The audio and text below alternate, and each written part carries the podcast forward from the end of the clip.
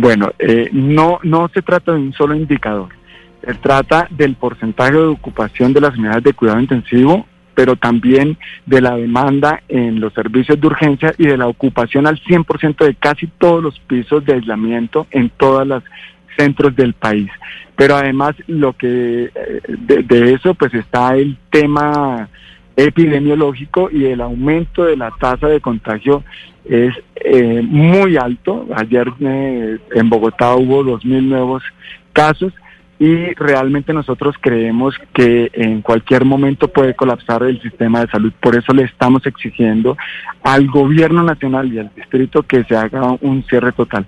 Eh, la alcaldía de Bogotá fue muy receptiva a esta solicitud, pero esperamos que el gobierno haga lo mismo y nos escuche y ojalá se pueda reunir con nosotros. Sí, doctor, doctor Bayona, estas, eh, estos pisos de aislamiento que usted menciona, ¿cuántos hay en Bogotá? ¿Esas cuántas camas son pisos de aislamiento diferentes a las unidades de cuidado intensivo? Sí, es, eh, en realidad en Bogotá todas las instituciones están generando espacios para poder atender y aislar pacientes que eh, no que no requieren la unidad de cuidados intensivos, pero que requieren estar hospitalizados en, un seguimiento continuo de su condición clínica. Eh, y han venido desplazando en todas las instituciones eh, las otras enfermedades prevalentes. Incluso en instituciones oncológicas se han dejado de atender y de hospitalizar pacientes que requieren eh, un manejo oncológico pronto para poder atender pacientes COVID. Sí. Doctor Bayona, ¿qué pasaría hipotéticamente en Bogotá si no se vuelve a cerrar la ciudad, si no se acoge la solicitud de la cuarentena total que ustedes han planteado? Pues que vamos a enfrentar el pico de la pandemia con una ocupación del 100% de las unidades de cuidado intensivo y no vamos a tener posibilidad o margen de maniobra. Y eh, que se van a aumentar el número de funciones y, pues eso es lo que nosotros queremos evitar. Nosotros como médicos defendemos la vida y la salud de la gente y lo que nosotros estamos previendo es que efectivamente eh, puede ocurrir un colapso y nosotros no queremos llegar a ese pico de pandemia con el 100% de ocupación. Eh, el otro elemento, Néstor, que es muy importante para poder eh, pedir esto es que el talento humano en salud no está preparado. Es un, ese es un obstáculo muy grande porque es que no es fácil conseguir médicos intensivistas y no se le puede dejar en manos de médicos eh, y especialidades que no tienen la experticia del manejo de las unidades de cuidado intensivo a que la conduzca. Es como permitir que cualquier persona conduzca un avión a pesar de que esté orientado por, por otros expertos. Eh, la posibilidad de una catástrofe y de mayor morbilidad y mortalidad eh, en el manejo de estos pacientes es evidente. Y por otro lado, de todas maneras, todo el talento humano viene enfermándose eh, y viene aislándose mm. y, y, estamos expuestos a un gran estrés laboral y nos preocupa muchísimo, muchísimo porque, por ejemplo, en muchísimos centros hay eh, muchos médicos incapacitados. En Santa Clara, en el servicio de urgencias, por ejemplo, eh, hasta ayer faltaban 10 eh, médicos que estaban incapacitados y aislados lo mismo que en el servicio de las unidades de cuidado intensivo. Y así pasa en casi todos los centros hospitalarios, no solamente en la red pública, sino en la red privada.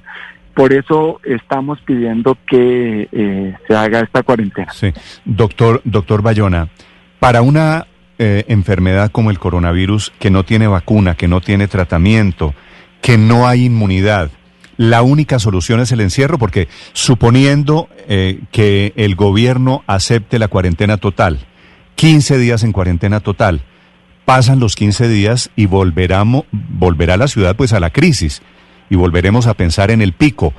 ¿Ustedes no tienen una alternativa? ¿No ve usted una alternativa diferente al encierro nueva? Mira, Néstor, lo que pasa es lo siguiente. Efectivamente, no hay eh, una prevención distinta al aislamiento social, a no eh, generar aglomeraciones y demás. Claramente, no podemos estar encerrados eh, todo el resto de la vida. Y obviamente eh, necesitamos activar todos los renglones económicos. El problema no es ese, Néstor, el problema es cómo enfrentarse al momento más crítico eh, que nos vamos a enfrentar. Es un momento difícil, es un momento eh, en el que creemos que podemos eh, prevenir muchas muertes si lo enfrentamos de manera paulatina.